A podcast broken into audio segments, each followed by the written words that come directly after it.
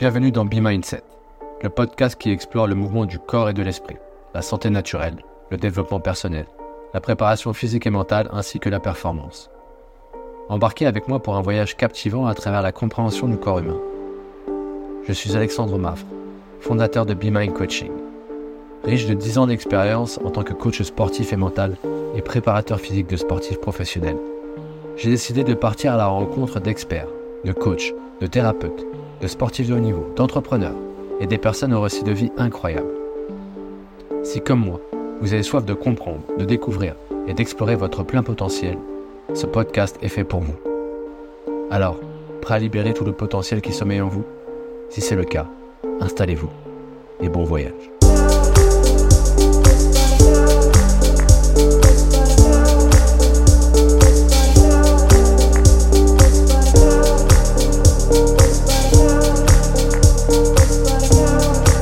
Salut les B-Minders et bienvenue sur ce premier épisode de Be Mindset. Je suis Alexandre Maffre, fondateur de Be Mind Coaching et c'est un vrai plaisir pour moi de pouvoir vous amener dans mon voyage à travers des rencontres et un chemin passionnant vers comment optimiser notre santé au naturel. J'ai euh, fondé BeMind il y a maintenant presque 10 ans et une question est toujours revenue à mon esprit, c'est comment faire pour devenir un meilleur être humain, comment être en meilleure santé de manière naturelle et comment optimiser ma santé au quotidien, quel outil je peux utiliser. C'est pourquoi j'ai décidé de partir à la rencontre de différents experts et sur ce premier expert, j'ai décidé de rencontrer Leonardo Pelagotti qui m'a fait le plaisir de pouvoir répondre à mes différentes questions. Leonardo est le référent français et italien en termes de respiration, de méthode Wim Hof, d'exposition au froid, mais également il possède une école qui s'appelle Inspire Potentiel à travers lequel il forme les différents coachs de respiration de demain. Sur ce premier épisode, Leonardo nous livre des conseils utiles et vraiment très pratiques en ce qui concerne l'optimisation de notre santé au naturel. On parlera de respiration, d'exposition au froid, de changement de métier, de changement de paradigme et de euh, prisme par lequel on regarde sa vie et comment on conçoit sa vie sur le court et moyen et long terme. C'est un vrai plaisir d'échanger avec lui très riche d'enseignements. Donc je vous conseille de vous installer confortablement. Il y a plein de petites pépites dans cet épisode. Donc prends un petit cahier, un stylo, de quoi noter et c'est parti. Leonardo, bonjour. Bonjour Alex. Ben, je te remercie déjà de me faire l'honneur de ta présence. Vraiment. C'est euh, un vrai plaisir pour moi de commencer mon premier podcast avec toi. C'était euh, un souhait et, euh, et j'avais vraiment envie que ça commence avec toi. Ben, merci. Euh, Quel honneur. non, vraiment. euh, pour aller euh, dans le sens de, de cette introduction, j'aimerais que tu te présentes. Mhm. Pour les gens qui ne te connaissent pas encore, même s'il commence à y avoir de plus en plus, euh, que tu me racontes un petit peu qui tu es et d'où tu viens. Ok. Ben, merci déjà. Donc, je m'appelle Leonardo, Leonardo Pelagotti, d'origine italienne, 100% italien en réalité. J'ai grandi en Italie, puis le destin m'a fait voyager dans plusieurs pays, euh, Danemark, Angleterre, France, où je suis euh, maintenant. Donc, je suis le fondateur d'Inspire, Inspire Potential, et aussi le fondateur de l'Académie Inspire, école de formation autour de, la respiration. Et j'ai commencé mon parcours dans tout ça avec la méthode Wim. Alors, avant la méthode Wim il y avait quand même quelque chose. J'étais gymnaste au niveau national pour plusieurs euh, dizaines d'années, 15 ans pour être plus précis. Euh, j'étais aussi euh, ceinture noire de Kung Fu Shaolin Mhm. et j'étais aussi ingénieur. Après, la méthode Wim Hof est arrivée. Euh, je, me, je commençais à pratiquer des exercices nouveaux, un processus s'est mis en place. Je me suis certifié donc à d'autres méthodes, à d'autres techniques de respiration. Euh, Peut-être vous connaissez les noms, l'Oxygen Advantage, Buteyko, ce sont des techniques différentes et variées. Puis les breathwork, les pranayama, je suis devenu professeur de yoga. Et hum, après, j'ai fait de l'animal flow pour revenir un peu au mouvement. Je continue toujours à pratiquer. Et, et avec Inspire Potential, euh, voilà, je partage euh, autour du biohacking aussi. C'est vrai que euh, c'est plutôt une approche naturelle. Tout ce qu'on peut faire avec notre corps, notre potentiel et la nature. Après, j'utilise aussi des outils, pas énormément, mais certains. Ok. Voilà ce que j'ai fait pour me présenter rapidement. Et euh, donc, pour aller un peu plus loin dans ta présentation, euh, aujourd'hui, donc tu es coach en respiration. Coach en respiration. Tu, tu as une école de. une Des respirations, l'Académie Inspire. Ok. Et euh, forme des coachs dans la- dans l'Académie Inspire pour que ces coachs puissent partager les bienfaits de la respiration encore fort négligés. C'est un éloge à la respiration que je suis en train de faire pour la mettre en avant comme un des piliers de la vitalité, de la santé qui sont un peu oubliés pour l'instant, mais qui sont en, en train de les redécouvrir. Et dans ces cadres-là, moi, j'ai écrit deux livres sur la respiration, j'ai des formations sur la respiration, donc partage à des milliers de personnes. Je ne peux pas suivre tout le monde euh, tout seul, donc j'ai formé des coachs pour qu'ils puissent aussi le faire avec leurs compétences, euh, leurs outils. Et là, j'en ai formé 15. super. C'est la première. euh, C'était l'ouverture avec les L'ouverture. 15. Ouais. Ok, Mm. top. Alors, pour que je comprenne bien, et c'est ça qui m'intéresse dans ton parcours, c'est qu'est-ce qui t'amène Je crois que tu étais ingénieur avant. Mm. Et euh, qu'est-ce qui t'amène d'être. euh, de passer de ingénieur à prof en respiration, coach de respiration, euh, Entrepreneur entrepreneur Comment on passe de ce métier d'ingénieur à Paris. à Paris à une vie dans le Cantal, à être coach en respiration, faire euh, des stages dans le, euh, dans, dans le Cantal. Mm. Euh, dis-moi, un petit peu. Alors, euh, c'est vraiment par, par les pratiques que j'ai mis en place dans mon quotidien que petit à petit, j'ai transformé mon quotidien. Et moi-même aussi, j'ai changé la vision que j'avais du monde et de ma vie. Et c'est pas le jour- du jour au lendemain, c'est pas, c'est pas une crise euh, où je me suis dit, je change de vie, j'en ai marre. Euh, C'était pas ça. Moi, j'étais heu- heureux dans ce que je faisais, mais pas forcément accompli ou pas forcément aligné avec euh, mon destin, je pense. Mais à l'époque, je me sentais bien. Je n'étais pas un malheureux et je devais changer des vies. Mais en fait, euh, la pratique de, de cette méthode Wim Hof a commencé à vraiment me permettre d'investiguer d'autres sujets, l'envie de les partager avec enthousiasme autour de moi. D'abord, c'est les amis, les collègues, la famille. Et puis, de plus en plus, euh, organiser de façon structurée des stages, des formations. Et dans ces cadres, c'est rendre compte que cette contribution-là avait beaucoup plus de valeur pour moi. Je me sentais plus aligné. C'était là où je me sentais à ma place. C'est là où je me sentais encore plus euh, heureux, le bonheur de faire ça. Et là, de me dire, c'est ça que je veux faire. C'est ça où je sens que, que je dois investir mon temps, mon énergie.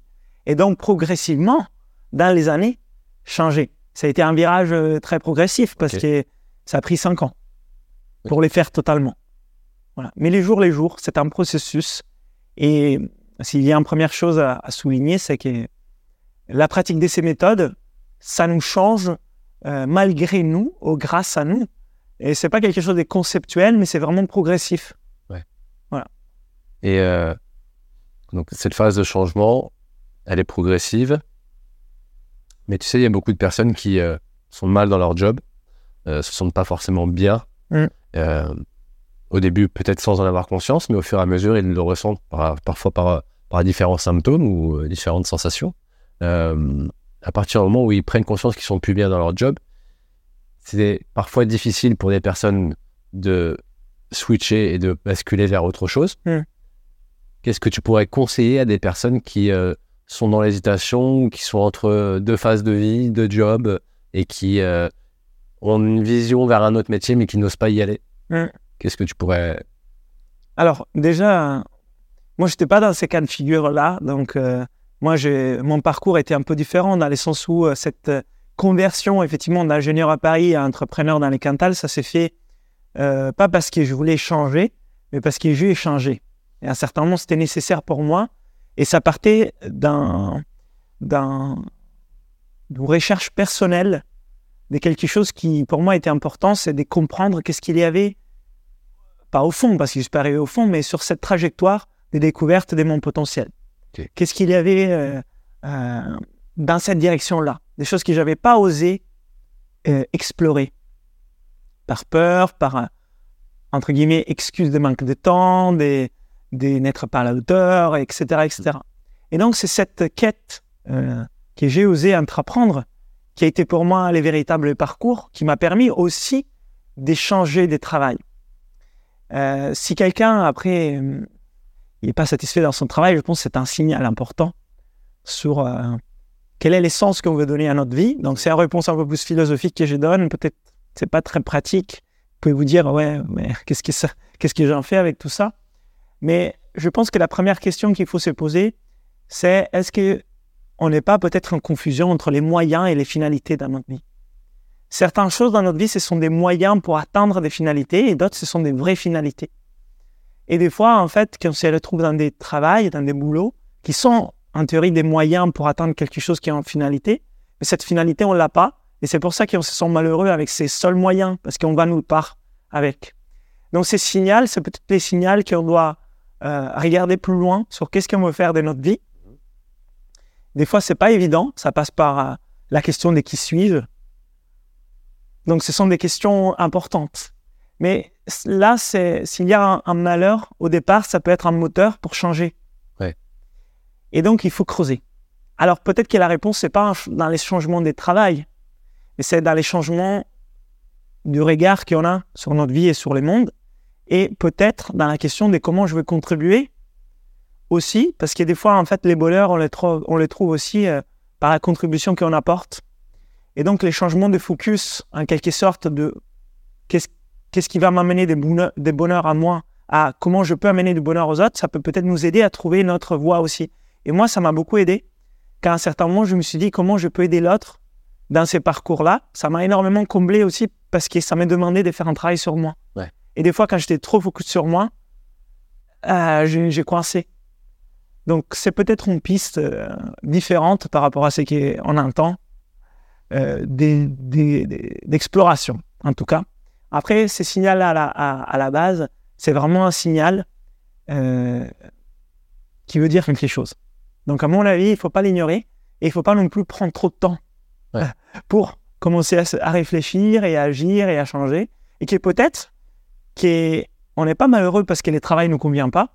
Peut-être qu'il y a d'autres choses et finalement, moi, quand j'étais ingénieur, quand j'ai commencé à faire euh, mes pratiques au quotidien, j'étais hyper heureux toujours en étant ingénieur. Même si ingénieur dans l'énergie, ce que je faisais, c'était pas la finalité des vies. Mais à l'époque, je ne le savais pas.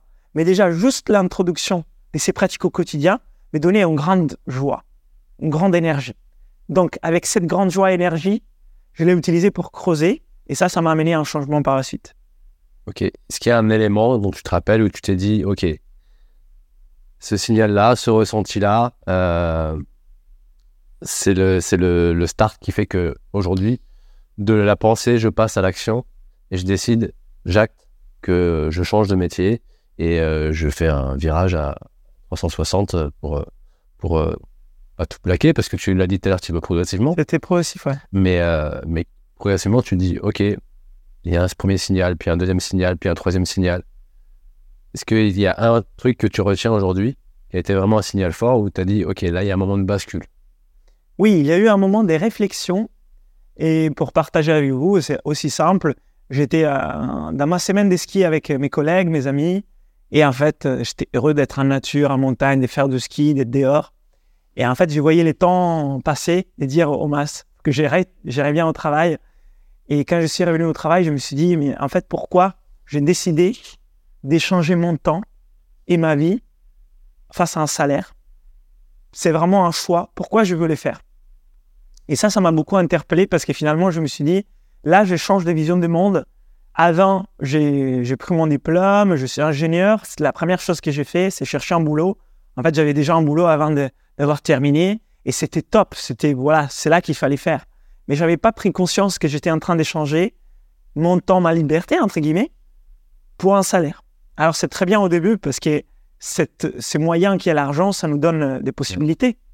Mais à un certain moment, je me suis dit qu'en fait, c'était pas comme ça que je voulais conduire ma vie et que je devais les faire autrement. Donc il y avait, j'avais besoin de plus de, de latitude, d'ouverture.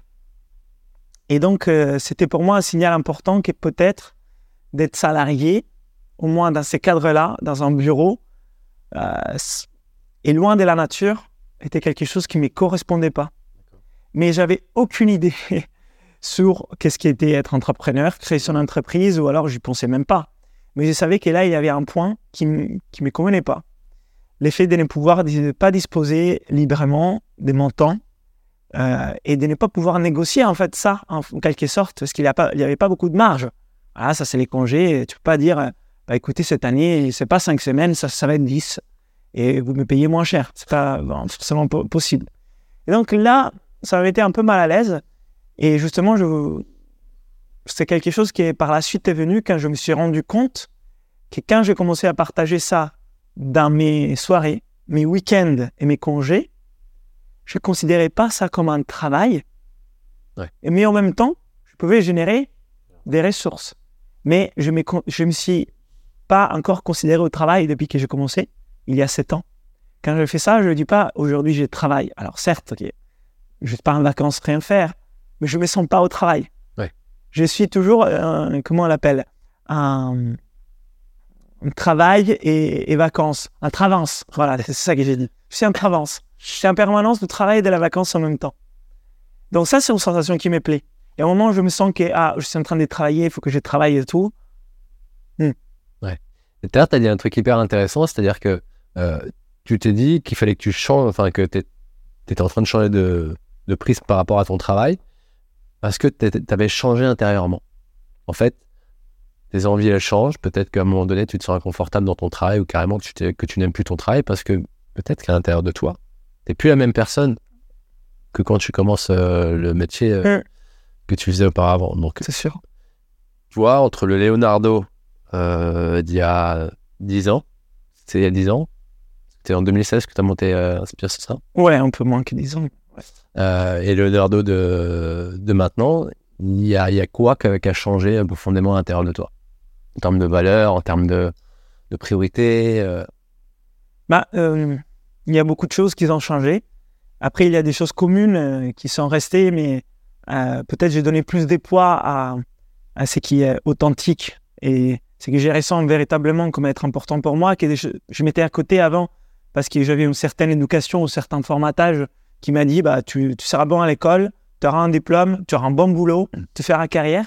Donc, tout ce que tu veux vraiment faire, tu le mets à côté parce que ça fait pas partie de cette direction-là.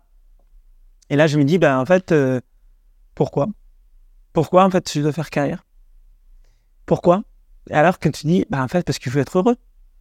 Ou alors parce que je veux beaucoup d'argent. Ok, mais pourquoi je veux beaucoup d'argent? Ben, Comme ça, je vais être heureux. Ou alors, ben... Et en fait, finalement, c'est la différence entre la moyenne et la finalité. À un certain moment, je me suis dit, euh, c'est pas possible euh, juste de, me perdre dans un parcours où un jour, enfin, je serai arrivé quelque part et je pourrais me dire que c'est bon. Ouais. Mais en fait, à ce moment-là, ça sera, ça vaudra plus. Donc, il y a besoin de vivre les chemins de façon différente et que les chemins soient en route importante autant que l'arrivée. Ouais. Alors après, on peut se donner une trajectoire en direction et la trajectoire aussi a aussi changé. Je pense qu'avant, c'était beaucoup sur euh, euh, la réussite personnelle, aussi pour démontrer qu'on vaut quelque chose, qu'on est bon, qu'on a des valeurs. Et puis, c'est plus sur la contribution aussi et la croissance intérieure plutôt que la réussite. Alors, la réussite reste importante pour moi, je ne je cache pas. Je ne suis pas aussi détaché qu'on pourrait l'être dans certaines voies spirituelles où on dit bah, je me détache totalement de tout besoin des reconnaissances. Alors, je n'y suis pas encore. Je travaille en tout cas, je pense que c'est important. Mais c'est important pour moi de réussir Inspire, c'est important de réussir ce que je fais. J'y crois aussi, je pense que c'est aussi utile pour les autres.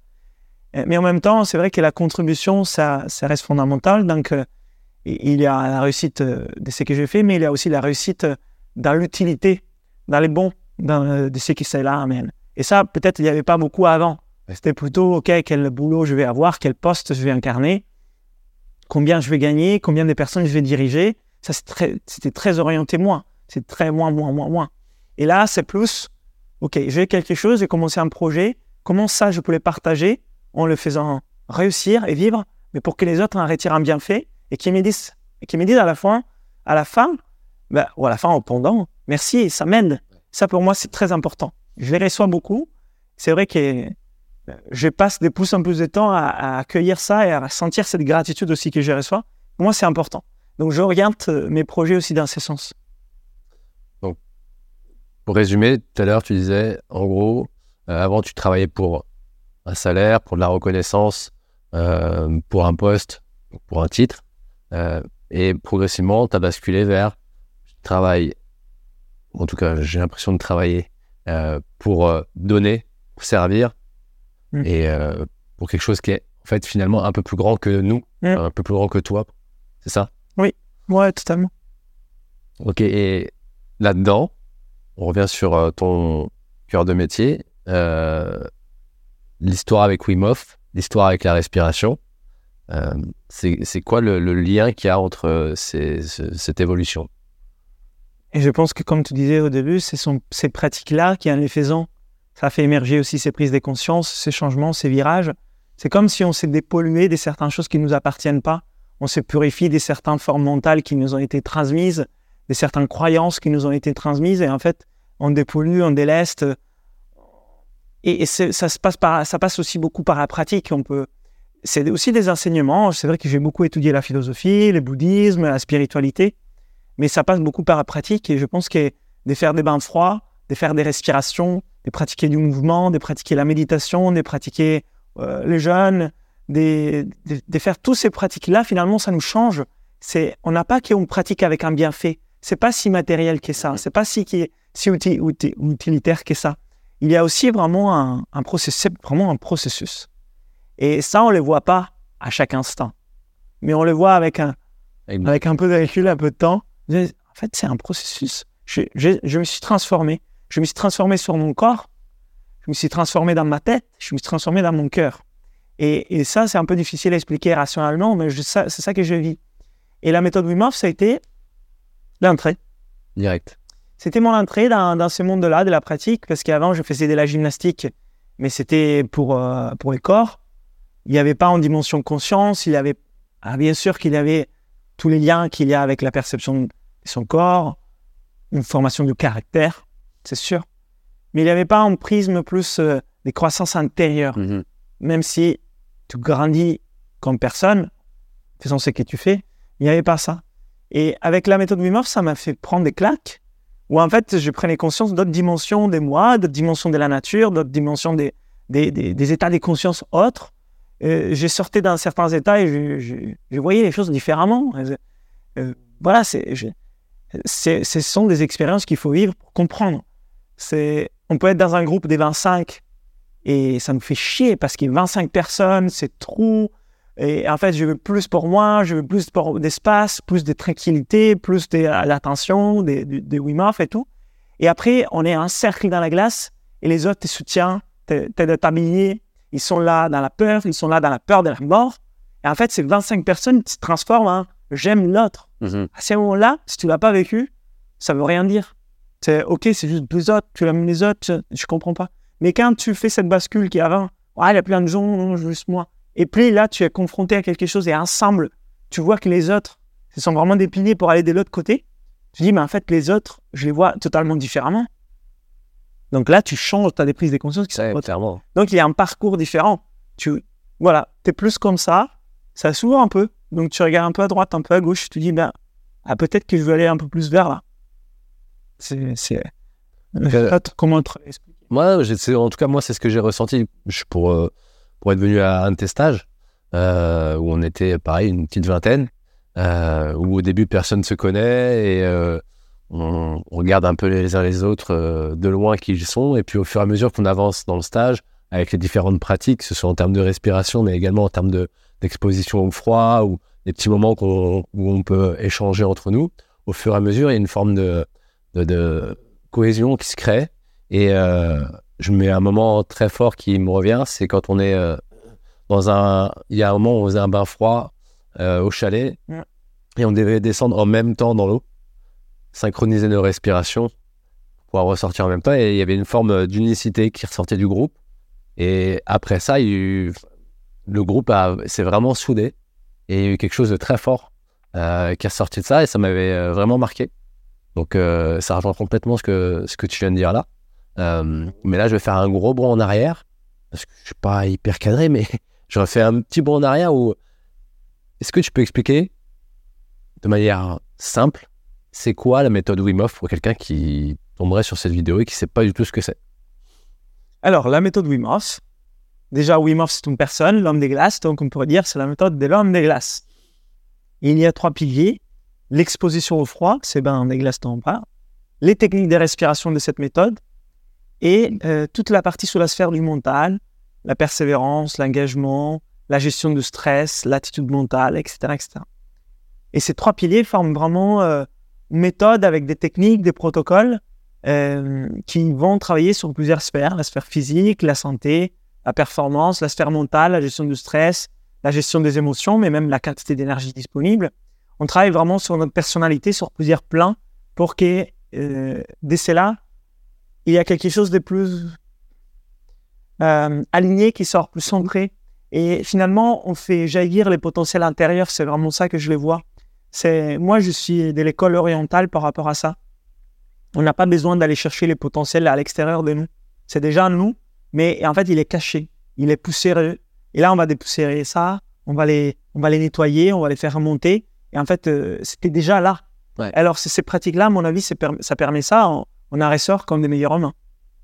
Est-ce que tu considères que ça t'a été, ça t'a aidé à être plus heureux ou en tout cas à accéder à une autre partie de toi Clairement. Euh, plus épanoui? Ouais, totalement. Ça m'a beaucoup aidé d'ailleurs.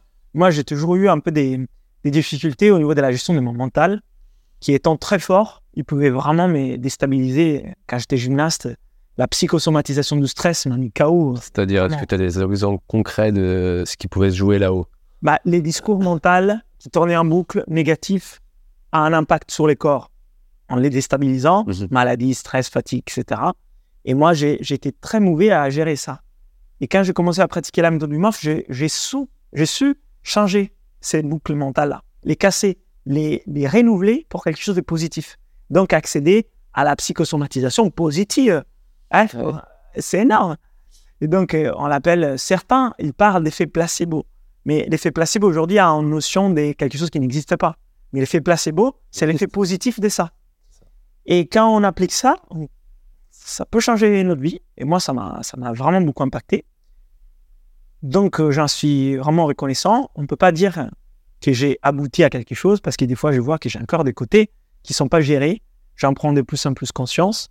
Mais ça m'a énormément aidé à être plus serein, à gérer mes émotions, à avoir plus de joie. C'est sûr et certain, à m'ouvrir.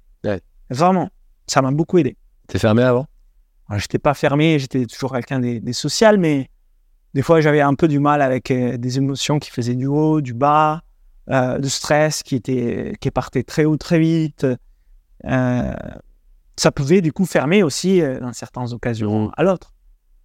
Et tu donc avec des pics d'émotions très hauts, très bas, une, donc une, gestion des émotions un peu un peu. Est-ce que dans la méthode Wim Hof, il y a une chose qui t'a plus aidé pour on va dire, stabiliser ses émotions et reprendre un peu le contrôle? Mmh. Ou c'est l'ensemble du Non, c'est vraiment l'ensemble. Et c'est vrai qu'au départ, pour moi, c'était l'effroi. Ouais. L'effroi, ça m'a beaucoup aidé à maîtriser des réponses à certains stimulus extérieurs. Après, c'était la respi par rapport, tu vois, il y a eu une, évolution.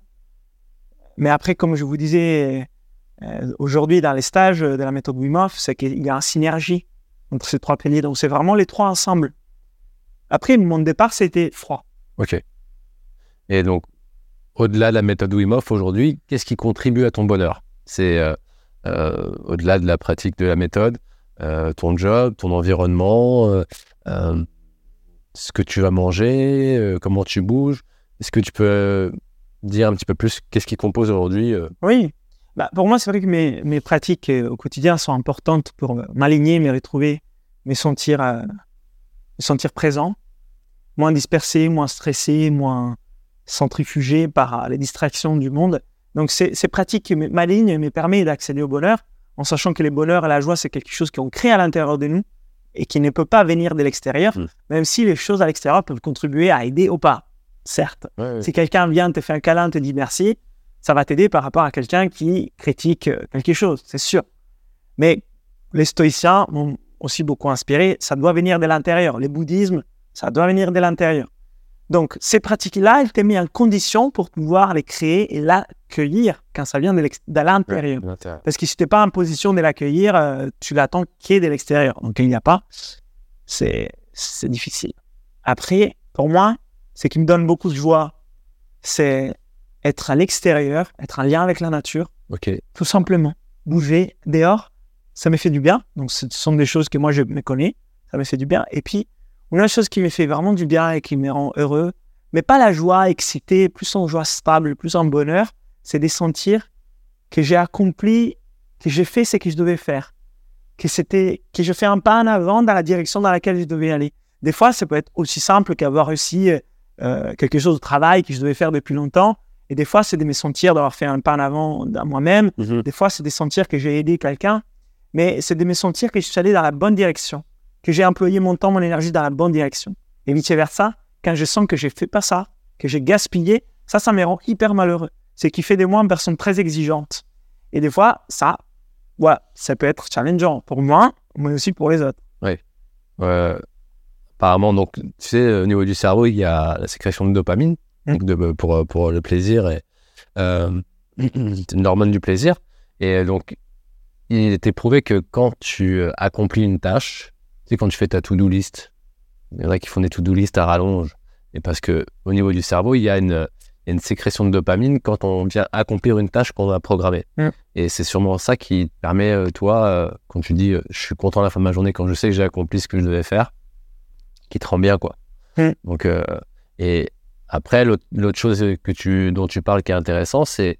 euh, j'ai lu un bouquin, là, je sais pas si tu connais The Good Life, de Robert Waldinger, ça te parle pas? Non.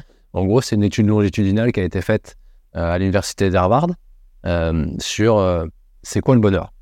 Donc, et ils, ont, euh, ils ont pris euh, un échantillon de, de je sais pas combien de familles euh, à Boston, dans laquelle ils ont suivi tout au long de leur vie les différentes évolutions de vie de, de chaque, de chaque personne, et avec des questionnaires réguliers pour voir un petit peu quand est-ce qu'ils se sentaient bien, quand est-ce qu'ils se sentaient pas bien. Et ce qui ressortait en numéro un, en termes de qu'est-ce qui procure du bonheur, c'est la relation aux autres. Hmm. Le fait d'être entouré, le fait d'avoir un réseau social, le fait de pouvoir échanger avec des gens. Euh, toi, tu le retrouves dans ta sphère perso, mais tu le retrouves aussi essentiellement dans ta sphère pro. Oui, tout à fait. Bah, sphère pro. Et j'aimerais bien aller plus loin aussi, parce que ça, c'est un des éléments que je retrouve euh, dans la sphère euh, pro avec Inspire. Mais pour moi, euh, ça va encore plus loin, c'est de se sentir bien avec soi-même. Ça veut dire des, des...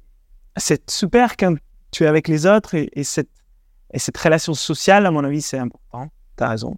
Dans les zones bleues, on a démontré qu'ils sont ils vivent longtemps parce qu'ils sont heureux et ils sont heureux parce qu'ils ont aussi un vie sociale accomplie. Dire euh, ce que c'est? Les zones bleues, c'est les zones où il y a la, longévité plus haute dans la planète, plusieurs zones. Il y a certains facteurs communs. La- la so- les liens sociaux, c'est un de ces facteurs communs. Les autres, je vous laisse découvrir. Euh, mais je pense que c'est sentir bien avec soi-même, tout seul, c'est très important aussi. Parce que sinon, on a toujours besoin d'être avec quelqu'un et se sentir bien avec quelqu'un d'autre. Mais moi, c'est de me sentir bien avec moi-même. Les liens avec moi-même est important. C'est pour ça que je te disais de sentir que je suis allé dans la bonne direction vis-à-vis de moi-même.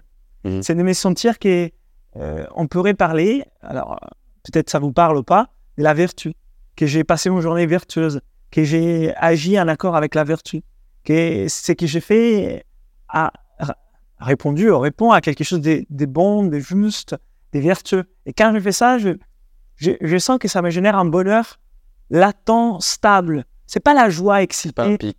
c'est pas un pic, mais c'est là. Et ça, ça me fait beaucoup du bien au niveau du cœur. Après, c'est important aussi d'avoir la joie. Et ça, sur les relations sociales, c'est vrai que ça, ça peut m'amener les pics de joie. Mhm. Un accolade, un moment où on danse dans les froids, un moment où c'est ah, entre potes, on se serre. Ça, c'est super. Ou alors euh, les liens proches dans, dans les couples. Et, ça va des pair, hein. Ouais. ensemble, c'est pas un plus important que les autres. Mais je pense que la relation à soi, euh, elle est peut-être des fois un peu négligée ou ça peut même faire, peur, la solitude, les silences, la méditation, de pouvoir se regarder, de voir est-ce qu'on est fier de soi? Toutes ces questions-là sont, sont, à mon avis, très importantes aussi. Bah, on est dans une société où, euh, en tout cas, j'ai l'impression qu'on est de moins en moins seul. En tout cas, tout est fait pour qu'on soit de moins en moins seul. Les réseaux sociaux, euh, même la télévision, tout est fait pour générer du lien, mais j'ai l'impression qu'à côté de ça, il y a de moins en moins de gens heureux parce qu'ils ont du mal à, être, à accepter d'être seuls, profiter du plaisir d'être seul. Euh, et il y a beaucoup de personnes qui euh, vont chercher euh, euh, à rencontrer d'autres personnes juste pour éviter d'être euh, vraiment solo. Ah oui, Euh, Il y a aussi un truc, moi, qui m'avait euh, vraiment interpellé. Euh, tu parlais tout à l'heure du fait de, du silence. En fait, on est dans une, dans une époque où il n'y a plus vraiment de silence, c'est-à-dire zéro bruit. C'est très perturbant, dans les très perturbant pour l'esprit, zéro bruit. J'ai fait une expérience à Paris, euh, euh, Meizo, ça te parle Euh, Meizo quoi, les tanks, euh, l'isolation, c'est. Là, on, c'est dans les bulles, il y a e- des... Exact. Ouais, je l'ai fait, ouais. Donc euh, j'étais- j'ai fait ça. euh, donc c'est des bulles euh, où en gros c'est une sorte de, de euh, jacuzzi, Les euh, flottaisons, ouais. flottaison. C'est des questions de flottaison. Hein. sont les flottaisons À l'intérieur il y a de, de l'eau salée, très salée. Chaud, Chaude. on flotte et euh, tu peux choisir un programme dans ton caisson. Euh, silence complet, euh, une méditation guidée, euh, une musique et avec ou sans lumière. Et moi j'avais pris sans lumière et zéro bruit. Sauf que ça a duré, ça devait durer trois quarts d'heure. Au bout d'un quart d'heure, je suis sorti. Parce que complètement coupé de mes repères, limite angoissant. Et, et je, me suis, rendu- je me suis dit, mais c'est bizarre quand même. Ça devrait détendre. Bah oui, je suis là, je suis là pour me détendre et j'y arrive pas. Parce qu'en fait, je me suis rendu compte, on n'a plus l'habitude de zéro bruit. Toujours un bruit de fond. Là, on entend, il y a des oiseaux. Euh, les zéro, zéro bruit, c'est très perturbant. Donc effectivement, ça te, ça te ramène à être tourné vers toi. Et c'est parfois euh, très compliqué. Mais c'est un bon point de départ. Ça veut dire que là, il y a un signal à écouter. Ah, c'est sûr. Si on est mal à l'aise euh, en silence avec soi-même, c'est un bon signal à écouter. Et cet été, je me suis donné justement un, un moment où je voulais être seul euh, et faire mes pratiques. Alors, les pratiques, déjà, c'est mes moments de solitude. Je pratique généralement seul, en silence. Mhm. Et je les fais, si je peux, en nature, maintenant. Parce que j'habite dans les Quintans. Et des fois, je vais à Paris et il y a du bruit. C'est pas la même chose, Ouais. d'accord. Mais ces moments des pratiques, ce sont des moments justement où tu passes tout seul avec toi-même. Et, mais ça peut être plus simple que de démarrer tout de suite avec une méditation. Parce que tout de suite, méditation vipassana, euh, ouah, ok, non. Il y a beaucoup de gens qui ne feront pas. Je suis déjà. Et alors, que faire des pratiques comme de la respiration, ou alors du mouvement en conscience, ou alors euh, coupler ça avec des petits moments de méditation et tout ça, ça peut introduire à ces pratiques en solitude, Mhm. et un silence. Donc ça, c'est très bien. Et cet été, je me suis dit, bien, je vais passer deux semaines seul en montagne, je vais marcher, je vais méditer, je vais respirer, je vais tendre mon portable pendant deux semaines. Et à la fin, j'ai mon portable était éteint juste deux jours Ouais. sur les deux semaines, parce qu'à la fin, je me disais, bah, attends, mais ça serait bien que je fasse ça, ça. Et même si j'étais dans- isolé dans les montagnes, j'ai vu à quel point, en fait, cette distraction de toujours faire quelque chose, d'être dans l'activisme permanent, nous a, parce que sinon, on a, on a un peu l'impression de rater quelque chose. Et C'est ça.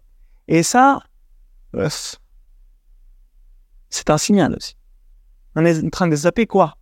C'est une bonne question. Une bonne question. Très bonne question. Qu'est-ce qu'on est en train de zapper? Et donc, euh, ces deux jours-là où je l'ai éteint, c'était super. Et les autres jours où je ne l'ai pas éteint, je me suis dit, à la fin de mes journées, tiens, je suis content parce que j'ai fait des choses que je voulais faire depuis longtemps et je n'avais pas pu faire. Mais en même temps, je n'ai pas réussi à off total parce que les, les vides, ça me faisait un peu peur, en quelque sorte. Pas peur du vide en soi, mais peur du manquer de quelque chose qui pourrait remplacer les vides. C'est, ça me fait penser à deux choses là. Euh, déjà, j'ai un de, un de mes futurs kiffs que je- j'aimerais bien mettre en place. Euh, c'est un des, des, des choses que je me suis dit euh, que j'allais faire là, bientôt.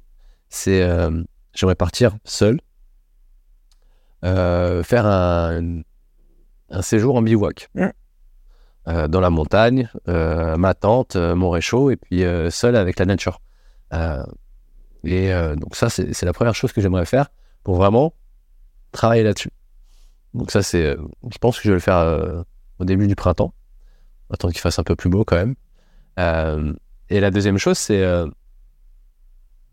de quoi tu penses que les gens, enfin, on va, on va parler pour nous, de quoi on a peur quand on se retrouve seul en fait? C'est quoi la, la, la, la plus grande peur de, euh, de l'être humain par rapport au fait d'être en solitude? Pour toi, c'est ton rapport à la solitude, il, il est constitué de quoi? T'as peur de quoi? Pour moi, Pour toi. Ce qui, qui me fait peur à moi, Ouais. bah, euh, moi je dirais que quand on est seul, peut-être euh, on est un peu obligé à regarder en profondeur ce qu'il y a sous les tapis et des fois ça peut un peu déranger parce que ça nous confronte à des choses qu'on sait qu'on doit changer mais qu'on n'a pas trop envie parce que les changements ça, c'est- ça coûte. Mhm. Et donc ça nous confronte un peu à nos imperfections, nos limitations, des choses qu'on n'aime pas de nous. Ça peut faire peur un peu par rapport à ça. Quand on est avec les autres, finalement, on se concentre sur l'autre et pas sur nous. Ouais. Donc c'est un, un peu un voie d'échappement. Est-ce que pour améliorer ta sensation, ton bien-être, euh, on peut parler ensemble de. Donc, du développement du potentiel humain, parce que c'est quelque chose qui est, qui est important dans ce que tu proposes. Mm. C'est quelque chose, moi, qui m'intéresse de plus en plus, comprendre quelles sont les ressources internes qu'on possède déjà à l'intérieur de nous, qui nous permet d'être meilleurs, de nous, per- de nous permet d'être en meilleure santé. Euh, Est-ce que tu peux me donner un petit peu une liste de choses qui, euh, pour toi, sont essentielles à prendre en considération, en tout cas à prendre conscience, qui te permet d'être en meilleure santé, d'être euh, plus heureux euh, Bah, il y a plusieurs. Mais la première, commencer par la respiration. Pour toi, c'est la base. Oui, alors, il y a, y a plein. Et, mais à mon avis, il faut commencer par la respiration parce que la respiration est avec nous déjà, tout le temps, tout le monde là. C'est quelque chose qu'on fait depuis la naissance jusqu'à la mort sans s'arrêter. Et, et c'est une bonne piste de départ. Mais c'est pas moi qui l'ai dit. Il y a des traditions millénaires qui vont du yoga au bouddhisme, aux arts martiaux, qui met ça un peu au centre. Après, il peut y avoir des écoles plus orientées sur les mouvements. Mhm. Il peut avoir des écoles plus orientées sur la respiration, plus sur la méditation, plus sur euh, les dons, euh, les services aux autres, euh, la, la prière, etc. Mais moi, je pense que commencer par la respiration aujourd'hui, c'est quelque chose d'accessible pour tout le monde. Et donc, moi, je conseillerais de commencer par là. Ok. De toute façon, on va avoir des bienfaits en plus en les, en les faisant. Donc, c'est pas juste, tiens, j'ai, passé du temps comme ça et je perds mon temps. Non, non, non, vous allez tout de suite avoir des bienfaits. Vous allez vous sentir mieux, moins de stress, plus d'énergie. Donc, ça fait même du bien en même temps que ça. Donc, moi, je conseille que pour aller déployer son potentiel, passer par la respiration en premier, c'est une bonne piste, mais c'est pas la seule. hein. C'est absolument pas la seule piste Tu possible. peux, tu peux juste, je te coupe rapidement, mais est-ce que tu peux juste dire, pour une personne qui dit, oui, mais la respiration, je respire tous les jours déjà, de quoi, de quoi il me parle? Ah oui, bien sûr. Qu'est- Qu'est-ce que, qu'est-ce que tu pourrais dire à une personne qui te dit ça? Et euh, quel exercice tu peux déjà conseiller à dire, bah, tiens, essaye ça et vois si tu te sens mieux avant ou après d'avoir fait cet exercice Oui, donc quand je parle de pratiquer la respiration, je ne parle pas juste des, des, respirer comme ça, comme ça vient. C'est de pouvoir travailler sur sa, sa res- sa respiration pour la maîtriser. Et la respiration a un grand pouvoir à nous donner. Mais il faut travailler avec, de façon plus ou moins consciente. hein, disons qu'on ne va pas être tout le temps conscient de comment on respire, mais avoir des moments où on sait comment on est en train de respirer, de les modifier si on les souhaite les faire, et si on les modifie avec des techniques. Ces techniques peuvent faire partie de certains protocoles, ces protocoles de certaines méthodes, et ces méthodes vont entamer des processus de transformation sur nous. Et avec ça, on peut même explorer à un certain moment en changeant, en créant une autre façon de les faire. Mais donc, au départ, c'est suivre des techniques de respiration et être présent quand on le fait. Donc, ça veut dire ne pas penser à ce qu'on a mangé hier, on va manger demain, quand on respire. Déjà, c'est la base. Penser juste à la respiration qu'on est en train de faire. Observer, être conscient. Et la technique qu'on va choisir, c'est important. C'est comme euh, dire est-ce que c'est pareil de faire un squat ou une pompe? C'est du mouvement. Alors c'est pareil, fais l'un ou l'autre. Eh ben non, si tu veux tra- travailler tes jambes, tu vas pas faire des pompes. Et dans la respiration, c'est pareil. Est-ce que c'est pareil de faire la respiration Wim Hof ou la respiration Katana? Bah non. Est-ce que c'est pareil de faire la cohérence cardiaque ou la respiration carrée? Bah non. Est-ce que c'est pareil de la faire une minute ou dix minutes? Est-ce que c'est pareil de changer? Non, non, non, non, non. Donc, il y a la technique, il y a les protocoles. Si au début on est perdu, c'est normal parce qu'on n'est pas des experts en respiration. Donc, on va demander à qui? À quelqu'un qui est expert en respiration. C'est pour ça que moi, je forme des personnes qui sont des coachs à respiration pour guider les personnes et que moi, je fais un travail sur la respiration qui me, qui me passionne. Mais ce travail-là, euh, ça m'a pris sept ans. Euh, J'y ai passé des, des milliers d'heures. J'ai lu dans plusieurs langues. J'ai dépensé des dizaines de milliers d'euros. J'ai voyagé dans plusieurs pays. Je n'ai pas demandé à chacun de faire ça pour commencer à travailler sur la respiration. Moi, je- j'ai écrit deux livres, j'ai fait des formations pour justement dire, bah, écoute, moi, je ferai ça, commence comme ça. Donc, moi, je, si quelqu'un ne sait pas quoi faire, c'est normal. Et c'est pour ça qu'on va demander à quelqu'un. Avant, on parlait, on parlait des maîtres et du disciple dans les arts martiaux. Aujourd'hui, ça peut peut-être faire un peu peur. Donc, on parle des mentors ou des coachs. La notion, c'est de se faire guider de quelqu'un qui a déjà fait un peu l'expérience, Ouais. qui puisse nous donner des conseils. Moi, je vous, je vous dis que ça, ça va vous faire épargner, épargner beaucoup de temps, beaucoup d'énergie, beaucoup d'argent. Et c'est un peu mon conseil. C'est pour ça que je suis convaincu qu'il manque aujourd'hui une figure professionnelle qui est les coachs en respiration. Celui que je suis en train de former avec l'Académie Inspire. Et mais il y a d'autres écoles de respiration qui sont en train de naître. Et, et j'en suis heureux. En France, en Italie, dans le monde. Mais donc, là, c'est pas la question de tout comprendre sur la respiration pour savoir comment l'utiliser. C'est peut-être juste la volonté de mettre en place ça et commencer quelque part avec quelqu'un, ça peut être un livre, ça peut être une formation en ligne ou une personne physique, à mettre en place des choses en fonction d'une petite méthode. Alors ça, ça va donner quelque chose. De vous dire, ah tiens, la cohérence cardiaque, je l'ai entendu parler. Tiens, je vais essayer cinq minutes. Bon, ça n'a rien fait. Ça, vous êtes sûr, ça ne va rien faire. Ça ne peut pas marcher comme ça. Il n'y a pas une technique miracle. Il y a des techniques puissantes qui, qui peuvent nous décoiffer. Et on peut se dire, certes, je ne sais pas indifférent, mais ce n'est pas une méthode, ce n'est pas un processus. Ça ne va pas vous transformer comme ça. L'expérience qui, en une fois, change tout, euh, je ne dis pas que c'est impossible, mais c'est rare. Très rare. Voilà.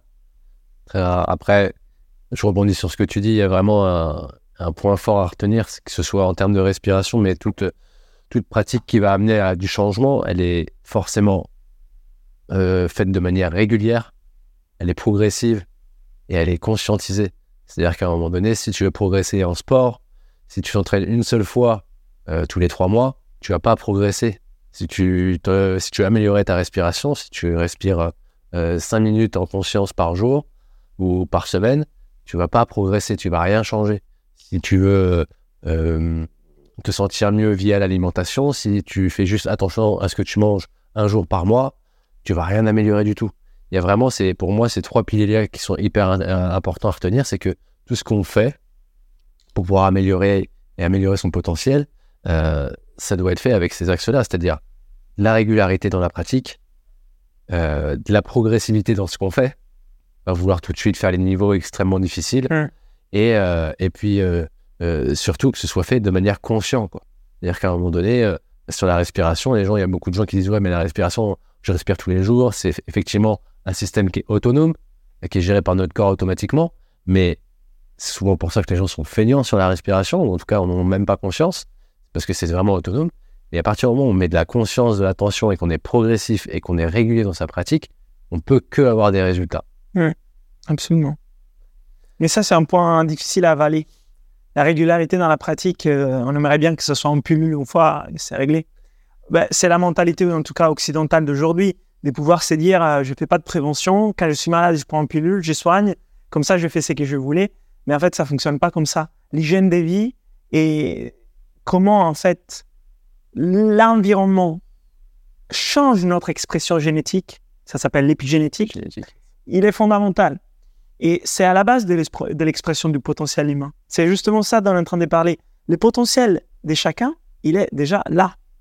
C'est justement par les pratiques et comment on vit notre vie qu'on va l'expr- l'exprimer ou pas. Il n'y aura pas la pilule de l'expression du potentiel humain. Il n'y a pas. Ça marche pas. Il n'y a pas avec les plantes médicinales, il n'y a pas avec des drogues euh, nouvelles, il n'y a pas avec des... des il n'y a pas, il n'y a pas la technique miracle. C'est en fait la régularité dans plusieurs pratiques avec méthode. Et finalement, c'est vrai, ça demande de l'effort. Mais ça ne veut pas dire que c'est moche, on peut s'amuser. Et, euh, en fait, je pense que c'est ça, c'est une clé importante, très importante. C'est que dans nos pratiques, on doit s'amuser en permanence. Et moi, quand je fais mes pratiques, bah, je kiffe. Alors, des fois, je peux me donner plutôt un axe exigeant d'entraînement pour certains objectifs que je peux me donner. OK. Mais la plupart, j'ai fait les pratiques, je me sens bien, ça me donne envie de les faire. Je sens que c'est juste, je sens que ça, m'élève, ça m'ouvre, ça me donne de l'espace, je me sens mieux après. Et ça, voilà, c'est pas un truc, oh, oh, mon Dieu, ce matin, il faut que je fasse ma pratique. Si on est comme ça, ça va pas durer, ça peut pas durer. Et il y a quelque chose qui va pas à ces moments-là. Il y a quelque chose qui qu'on doit changer, basculer. Peut-être c'est juste deux, trois choses. Mais après, la question derrière, c'est bah, pourquoi? S'il n'y a pas de motivation derrière, bah, Exactement. Si la seule motivation, ça serait de devoir les faire, pas les faire. C'est ce que j'allais te dire pour qu'il y ait du changement, parce qu'en fait, là, on parle de soit d'intégrer quelque chose de nouveau dans, notre, euh, dans notre, nos habitudes de vie, soit arrêter quelque chose. Il y a deux manières d'y arriver. C'est soit on, c'est suffisamment ludique pour que ça nous plaise et qu'on a envie de continuer. C'est un bon point, un bon point de départ Voilà. dans les techniques comme ça. Mais par exemple, typiquement, quelqu'un qui veut arrêter de fumer, euh, souvent, dans l'arrêt euh, d'addiction, il faut qu'il y ait un pourquoi suffisamment fort, qui est plus fort que euh, le plaisir qu'on peut avoir si ils prennent du plaisir à fumer ou, euh, ou l'envie euh, qu'ils peuvent ressentir, suffisamment fort le pourquoi j'arrête pour pouvoir continuer dans le temps et pour faire en sorte qu'à un moment donné, ce soit suffi- suffisamment fait pour que ça ne revienne plus. Si euh, souvent les gens attendent un, un gros choc émotionnel, c'est-à-dire, je sais pas moi, des clics. un déclic, un verdict d'un médecin qui disait Oula, si vous continuez, il va se passer ci, il va se passer ça. Boum, les gens prennent une décision et s'y tiennent. Donc il y a vraiment ces deux choses-là. C'est pour moi, soit il y a une partie plaisir qui nous permet d'aller vers, soit il y a euh, une décision. Éviter la douleur. Voilà, C'est la souffrance. je vais éviter. C'est les deux ça. choses. Voilà, C'est les deux axes. Soit ça nous procure du plaisir, donc c'est facile à faire, ou soit on veut éviter la souffrance. clairement. Mais c'est vrai que du coup, si les pratiques nous, nous, pratiquent, euh, nous donnent pas de plaisir et on ne veut pas éviter aux souffrances parce qu'on n'est pas conscient, des fois on ne fait pas de pratique. Et c'est pour ça que je vous dis, dans la pratique, essayez de vous amuser. Comme ça, vous n'avez pas besoin de trouver une souffrance énorme à éviter, même si vous n'en avez pas conscience. Vous le faites juste parce que ça vous fait du bien. Et, et si c'est gagné comme ça, c'est gagné, c'est à légèreté. Ouais. C'est à légèreté. Donc ça pour toi, c'est le premier pilier, c'est la respiration. Bon, après, un deuxième, une deuxième euh, chose que pour développer le potentiel humain, ce serait quoi pour toi après la respiration? Bah, après, mon parcours a été beaucoup autour du mouvement, donc je dirais que quand même pouvoir bouger son corps, être conscient de son corps, mais pouvoir explorer euh, les mouvements et surtout euh, les mouvements en nature, je dirais. C'est bien aussi à l'intérieur. Mouvement, mais mouvement en nature. Donc il y a aussi la dimension de l'extérieur. De la nature, c'est très important de se confronter aux éléments. Ça peut être juste marcher pieds nus, aussi simple que ça. Ça peut être euh, bah, s'entraîner sur une terrasse dehors. Ça peut être être exposé au soleil, au froid, au chaud, au vent, à la pluie, euh, en montagne, à la mer. Je pense que ça aussi, euh, aujourd'hui, on a perdu la capacité à être à l'extérieur. Ouais. Moi, j'ai fait des formations, donc on parle beaucoup d'inconfort, de l'exposition au froid, etc. Et des fois, je me rends compte que si on passe une journée dehors, on est épuisé. Parce qu'en fait, ça demande on a- de s'adapter en permanence sur plein de choses. Et ah, ça demande pas mal d'énergie. Et on a perdu la capacité à vivre à l'extérieur. Aujourd'hui, on est vraiment beaucoup de temps à l'intérieur. Clairement. ouais. Et même si moi, j'ai envie de passer plus de temps à l'extérieur, je me retrouve souvent à l'intérieur. Parce que nos modes de vie, eh ben, ils nous portent beaucoup à être à l'intérieur. On a besoin d'électricité, on a besoin de la connexion Internet, on a besoin d'un ordinateur. Oh mon Dieu. Ça aussi, c'est une autre chose que je suis en train d'échanger. C'est, c'est horrible que je dois souvent être derrière un ordinateur pour faire ce que je dois faire. Mais moi, je le trouve de plus en plus horrible. Ouais. Alors, je correct. peux être debout, standing desk, marcher sur un tapis, tout ce que vous voulez. Mais waouh! Euh, Non, j'aime pas ça. Ouais, c'est pareil, c'est quelque chose qui devient de plus en plus euh, contraignant, en tout cas pour moi, que ce soit ordinateur ou téléphone, de te dire je suis obligé de passer par là pour pouvoir faire mon boulot euh, et pouvoir évoluer euh, dans ce que je veux développer. C'est parfois frustrant. Euh, et parfois, tu as envie de passer par d'autres moyens moins technologiques. Mais tu parles beaucoup de, de mode de vie. D'ailleurs, tu disais que euh, en Occident, on avait pu euh, entre guillemets, le, goût de l'effort, c'est-à-dire on voudrait que tout aille très vite facilement. Euh, on va chez le médecin, on, prend un médicament pour se soigner. euh, euh, dès qu'on peut, euh, on prend euh, euh, une trottinette électrique plutôt que de marcher. Euh, euh, on est vraiment dans une génération, je ne sais pas si c'est générationnel ou en tout cas si c'est un mode de vie occidental qui est comme ça.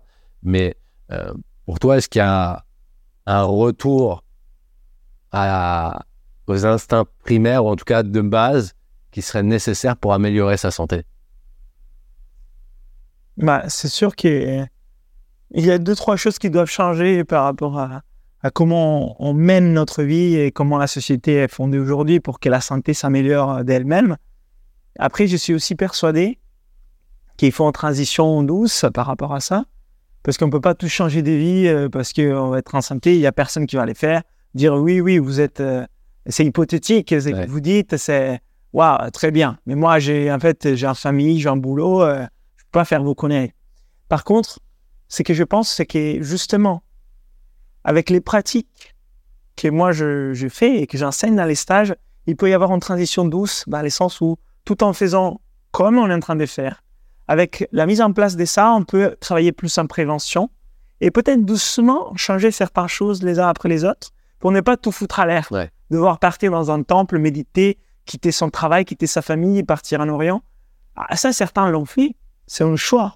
Mais il y a beaucoup de personnes qui ne vont pas, vont pas faire ça, ils ne veulent pas. Et je comprends. Donc, il faut apporter une solution pragmatique aussi, dans le sens comment en quelque sorte, j'arrive à avoir plus de prévention, à mettre en place un autre travail tout en restant dans ma vie, en faisant ce que j'ai fait, pour amener un, peu de marge de travail, un peu de latitude, un peu. Et ça, c'est vraiment important.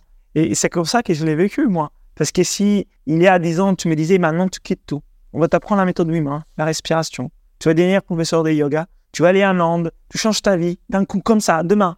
J'aurais dit, mais non. Non, non, non, non, non, attends, c'est trop. Par contre, comme ça s'est fait progressivement sur une vie, aujourd'hui, je vois que je l'ai fait et je me dis merci.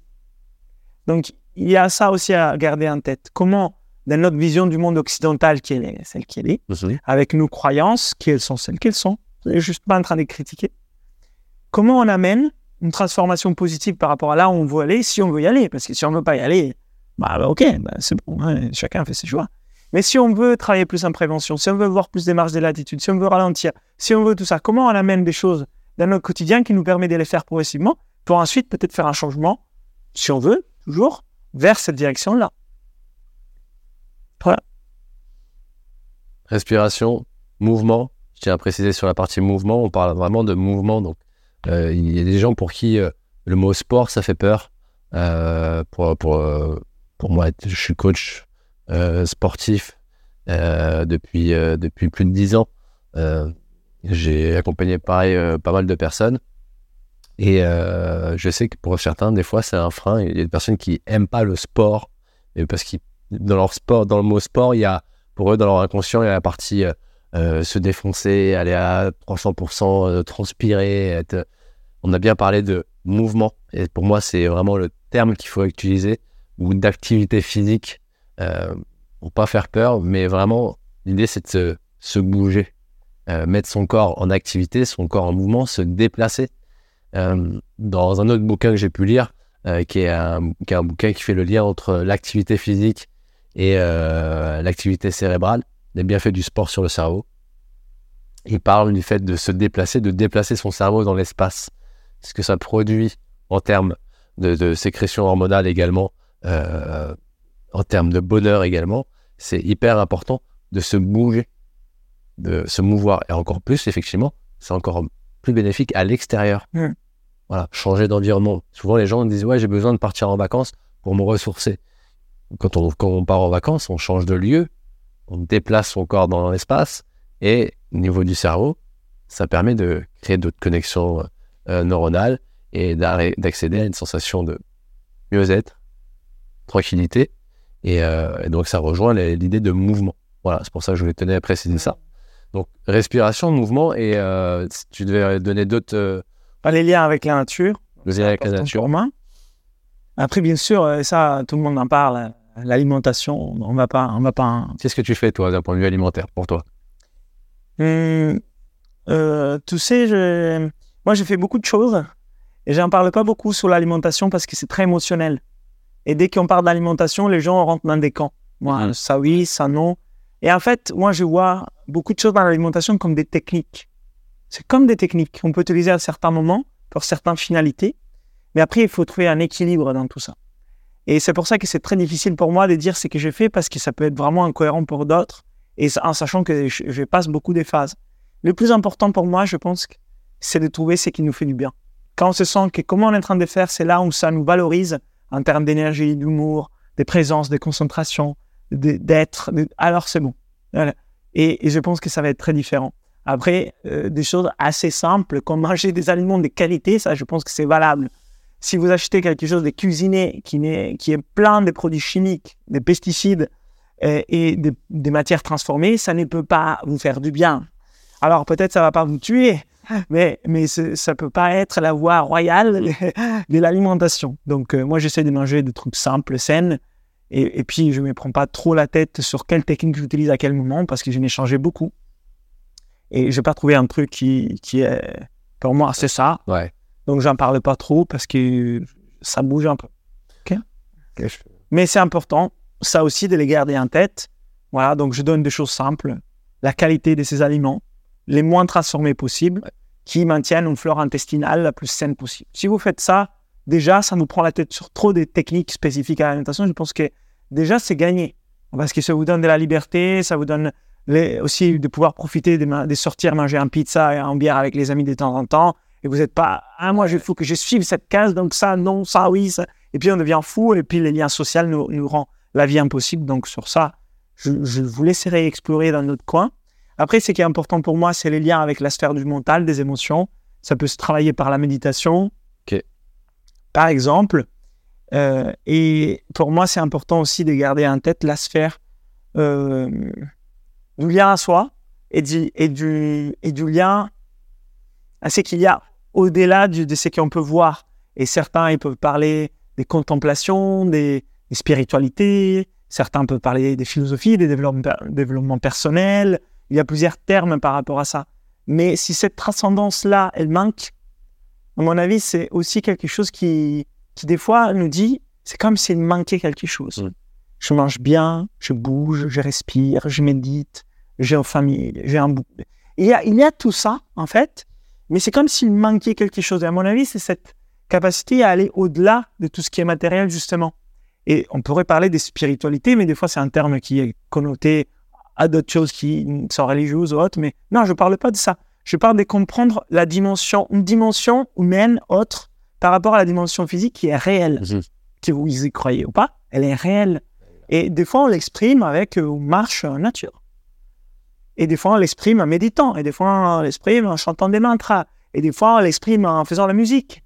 Mais c'est une dimension liée avec l'art aussi, ou la science, ou les lois de la nature, ou, euh, je sais pas, vous voyez, la religion, pourquoi pas, hein, mais voilà. Je ne veux pas là rentrer dans des cases, mais si celle-là manque, euh, c'est un peu comme mal manger, mal respirer, mal bouger, mal dormir. Je pense qu'elle doit être intégrée dans, dans tout ça. L'équilibre. Oui, parce que ça fait partie des piliers de, de, la santé, de la vitalité euh, globale. Donc pas que du corps, mais aussi du cœur et aussi du mental. Donc cette dimension-là, elle existe. Euh, on ne peut pas l'ignorer de toute façon. Très brièvement, pour toi, la, méditation, c'est quoi? Que euh, c'est un vaste sujet, on entend partout parler de méditation. Il y a beaucoup de personnes qui aimeraient ou qui se mettent à la méditation, mais euh, qui disent bah, je sais pas faire. Pour toi, méditer, ça commence avec quoi? Alors, ça, c'est une, question difficile, hein, Alex. Parce que déjà, juste si on prend une tradition qui est celle qui en parle le plus de la méditation dans le yoga, il y a déjà trois, trois niveaux directement d'emblée. On ne parle pas de méditation, on parle des sens, ça veut dire déjà ça, se calmer, en fait. éviter les distractions.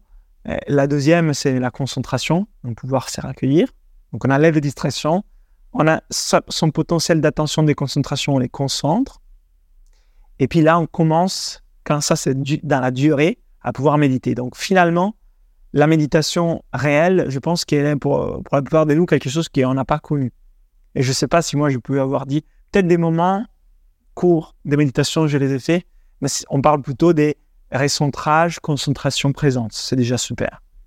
Mais si on veut peut-être parler, qu'est-ce qu'il y a la méditation pour moi C'est de pouvoir euh, peut-être euh, dépasser un peu mes limites, euh, mes croyances limitantes, mes limites. On parle d'expression du potentiel humain, ça veut dire peut-être se connecter à quelque chose de plus grand que soi, de pouvoir se sentir plus unifié en soi et à l'extérieur de soi, moins séparé. Donc peut-être c'est ça dans la méditation qu'on peut voir. Alors certes, s'asseoir, un tailleur, voilà, fermer les yeux, ne penser à rien, oui, c'est méditer. Mais en soi, ça sert à rien. À quoi ça sert? Je veux dire, si, l'objectif c'était juste de s'asseoir et fermer les yeux pour s'asseoir et fermer les yeux, vous me dites à quoi ça sert? À rien. Alors après, si ça nous calme, tant mieux. OK? Mais l'objectif, c'est d'aller un peu plus loin. Ça, c'est une technique pour aller quelque part. C'est quelque part, ça peut être, par exemple, éliminer les distractions, couper les boucles des pensées négatives qui nous pourrissent la journée, qui nous génèrent des émotions négatives et qui nous épuisent. Mais après, on peut aller un peu plus loin. Ça peut être peut-être se sentir plus connecté à la nature autour de nous, pour mieux la respecter, aux personnes autour de nous, pour mieux les aimer. Gratitude. Voilà, par exemple, ça peut être ressentir de la gratitude. Ça, ça peut être ressentir, générer de la joie, générer du bonheur. Ça, ce sont des pratiques méditatives. Et après, voilà, l'extrême, c'est de se sentir partie de tout et relier son mental au mental du monde. Ça veut dire se sentir pas séparés. Ça, c'est comment est décrit dans les yogas. Mhm. Moi, j'ai eu des moments où je l'ai senti, mais c'est pas en permanence. Alors, c'est un peu ça la méditation. Donc, c'est la sphère la plus grande de la méthode Wim Hof, la sphère du mental. C'est la plus difficile à décrire. Mais c'est là où il y a beaucoup aussi à, à creuser, à mon avis. Euh, après, voilà, il faut pas faire la confusion entre la technique, la méthode, la finalité. Aujourd'hui, il y a beaucoup de confusions par rapport à ça.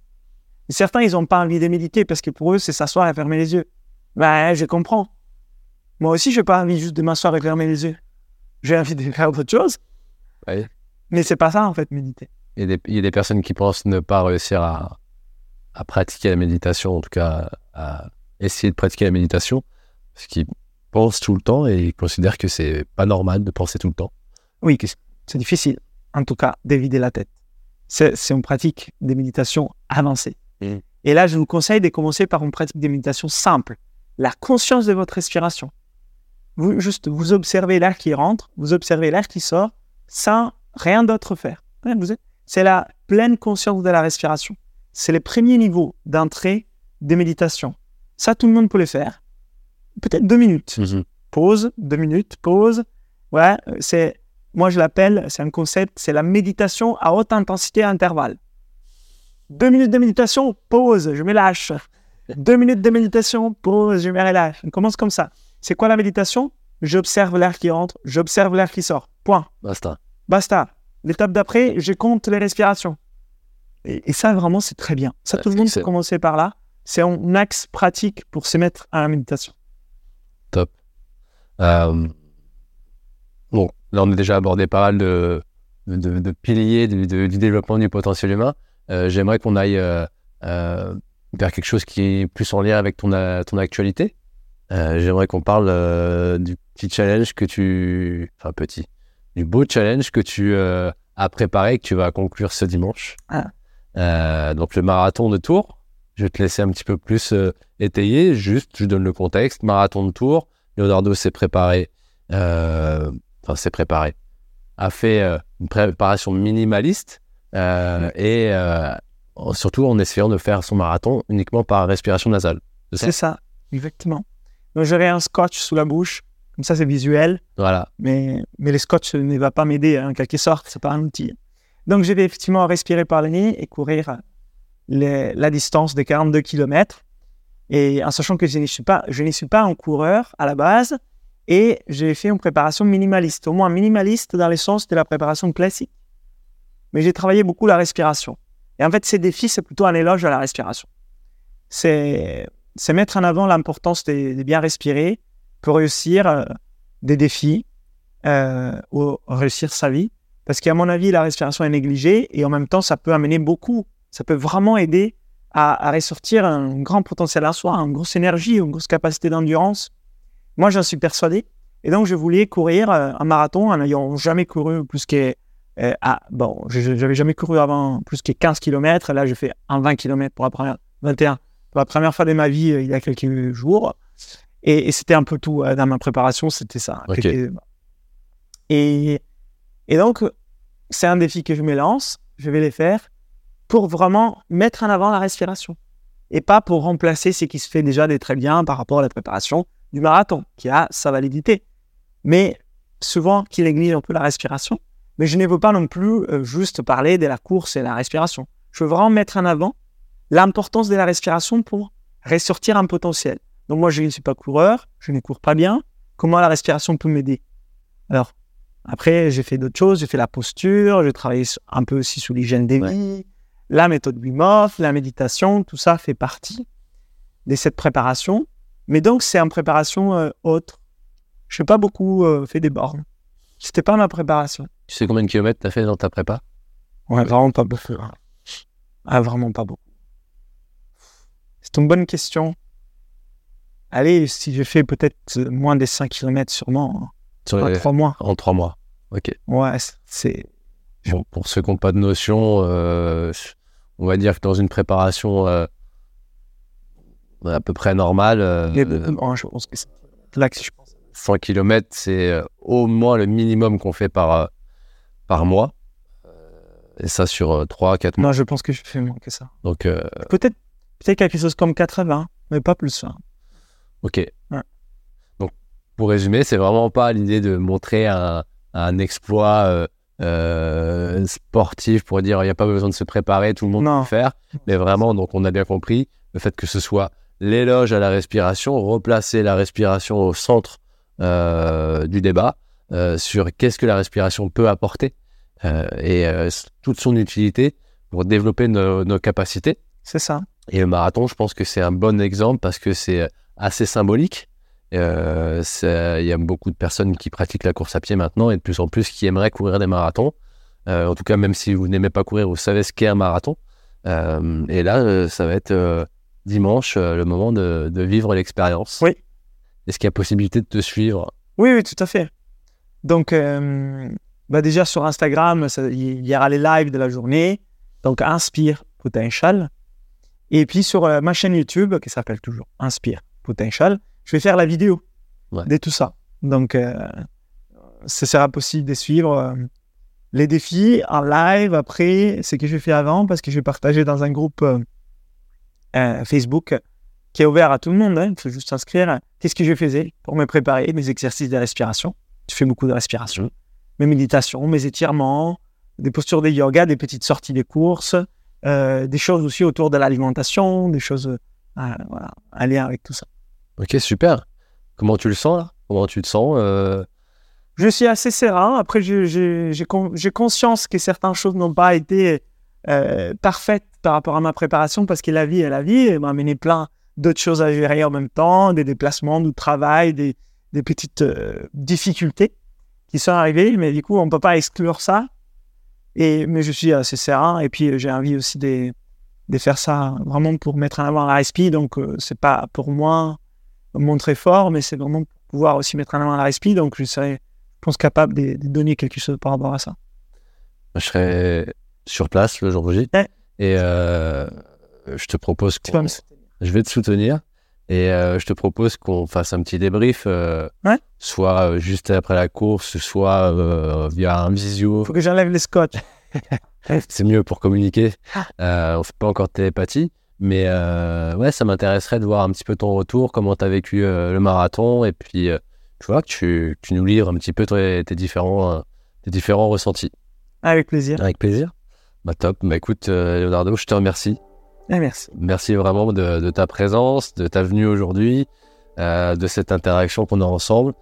Et puis, et puis j'espère qu'on va pouvoir se retrouver très vite, déjà dimanche.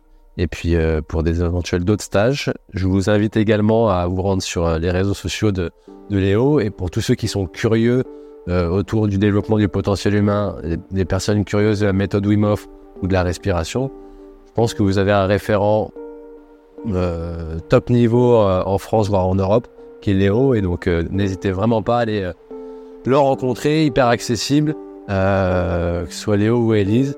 Euh, avec euh, grand plaisir, moi j'ai participé à un stage, je fais partie de euh, la, j'ai pris la formation respiration euh, niveau 1. Voilà, donc je suis vraiment convaincu par ton travail. Et donc, euh, une fois de plus, c'était un vrai plaisir. Merci beaucoup. Merci Léo.